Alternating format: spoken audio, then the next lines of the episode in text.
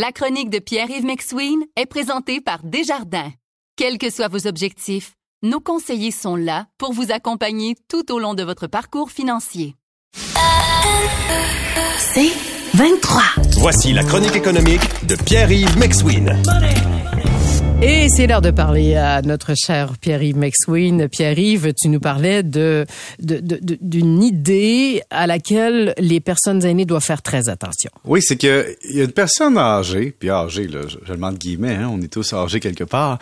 Une personne âgée qui s'est fait offrir par son propriétaire, la dame a 80 ans, et elle s'est fait offrir par son propriétaire dire, regarde, on va maintenir ton loyer actuel au prix qu'il est, mais je vais te l'augmenter virtuellement. C'est-à-dire que sur le bail, on va te faire une augmentation, mais je vais te compenser l'augmentation en te donnant un chèque en début d'année. Comme par exemple, si je te demande d'augmenter ton loyer de 100 dollars par mois, mais je vais te l'augmenter de 100 dollars par mois, mais je vais te prendre, je vais te donner 1200 par année. Donc finalement, il a reçu- le propriétaire ne reçoit pas le cash, mais dans les documents officiels, tu comprends que le loyer augmente Pour le futur locataire. pour le futur locataire. et la personne a 80. Donc, quand tu as 80, ton espérance de vie autonome dans un logement n'est plus si longue que ça. Et donc, le propriétaire, ce qu'il tente de faire, c'est de convaincre le locataire pendant 3-4 ans d'avoir aucune augmentation réelle, une augmentation minime, mais de officiellement dans les documents faire augmenter. Ce que ça va faire, c'est que s'il y a vente de l'immeuble, évidemment, le bail officiel est avec un nouveau prix et ce nouveau prix-là est exposé aux augmentations du tribunal administratif du logement.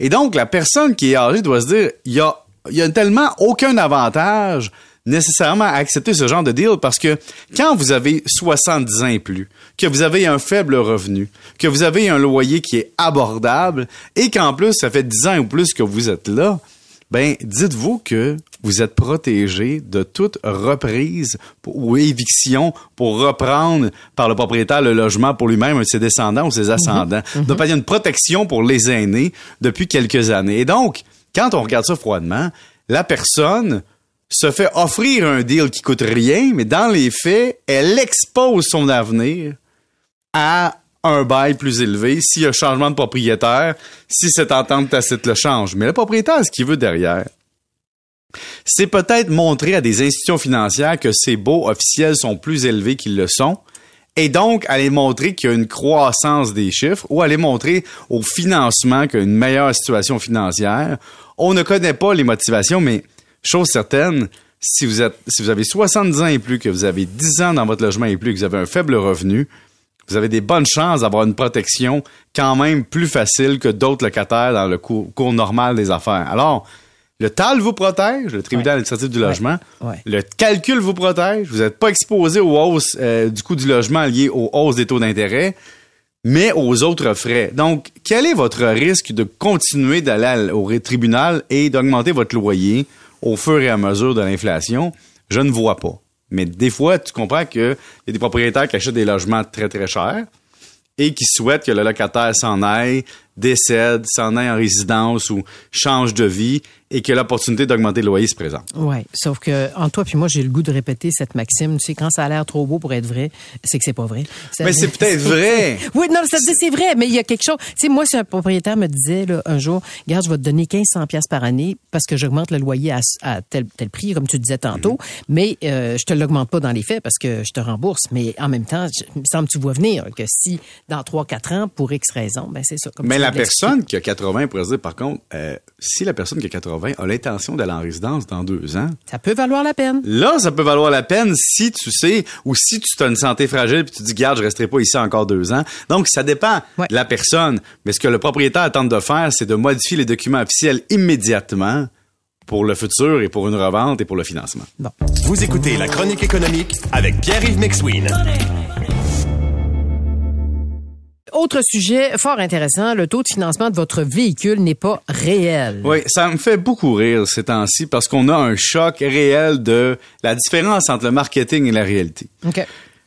Une voiture, ah, comprenons-nous, là, dans le monde d'aujourd'hui, c'est souvent financé. Très peu de gens achètent leur voiture content, comme les Gérard des années 50, on s'entend?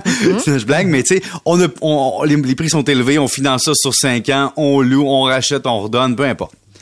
Et un des outils marketing des compagnies de voitures ou des concessionnaires et des constructeurs, c'est de nous proposer des taux d'intérêt qui sont alléchants en apparence. Et je te donne un exemple. Présentement, on peut financer une voiture selon différentes offres à 1,99% Chez Oh d'autres, c'est 7,69% Chez d'autres, c'est 5,5% Et là, je me dis, location ou achat, il y a quelque chose qui, au niveau financier, qui ne fonctionne pas. Mais 1,99% en ce moment?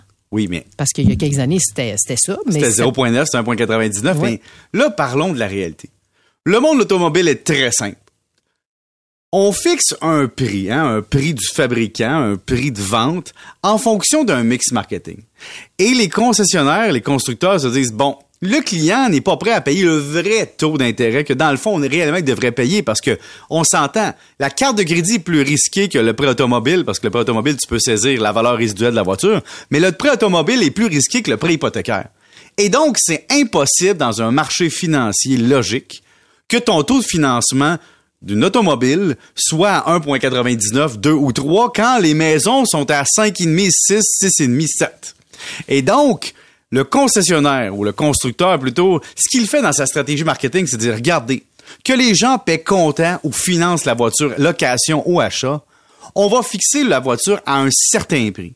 Ce qui fait que sur la moyenne des acheteurs, ce qu'on va faire, c'est qu'on va rentabiliser la perte qu'on va faire sur l'intérêt qu'on charge virtuellement. Donc, en somme, c'est vrai qu'on te charge peut-être deux dans le calcul du financement. Ouais. Mais on joue avec initialement le prix, c'est-à-dire qu'on le met peut-être un peu plus cher qu'on l'aurait mis dans d'autres circonstances financières, ou on joue sur la valeur résiduelle à la fin du bail ou autres circonstances. Par conséquent, ta voiture que tu paies comptant en disant Ah, ben le taux de financement, t'as deux, je devrais me faire baisser le prix. Pourquoi on veut pas vraiment te faire ce deal-là? C'est parce que dans le fond, un, on veut faire le financement.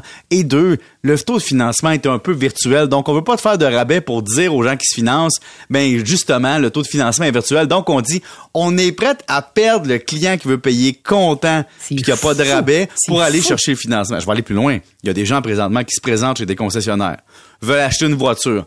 Quand ils disent je veux pas la financer, je veux la payer au total, ah, le concessionnaire dit Ah, moi je veux pas ta vendre parce que je veux la vendre à j'en ai peu en inventaire, je préfère la vendre à des gens qui vont la financer.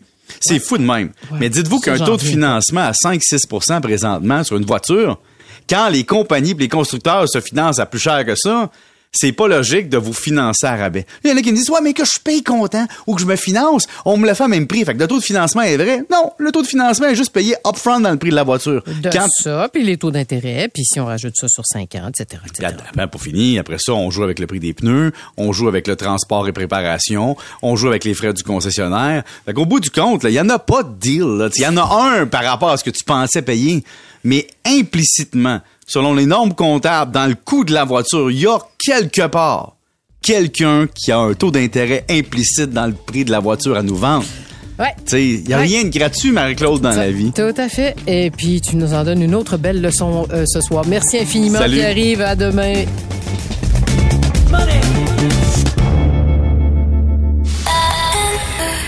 C'est 23.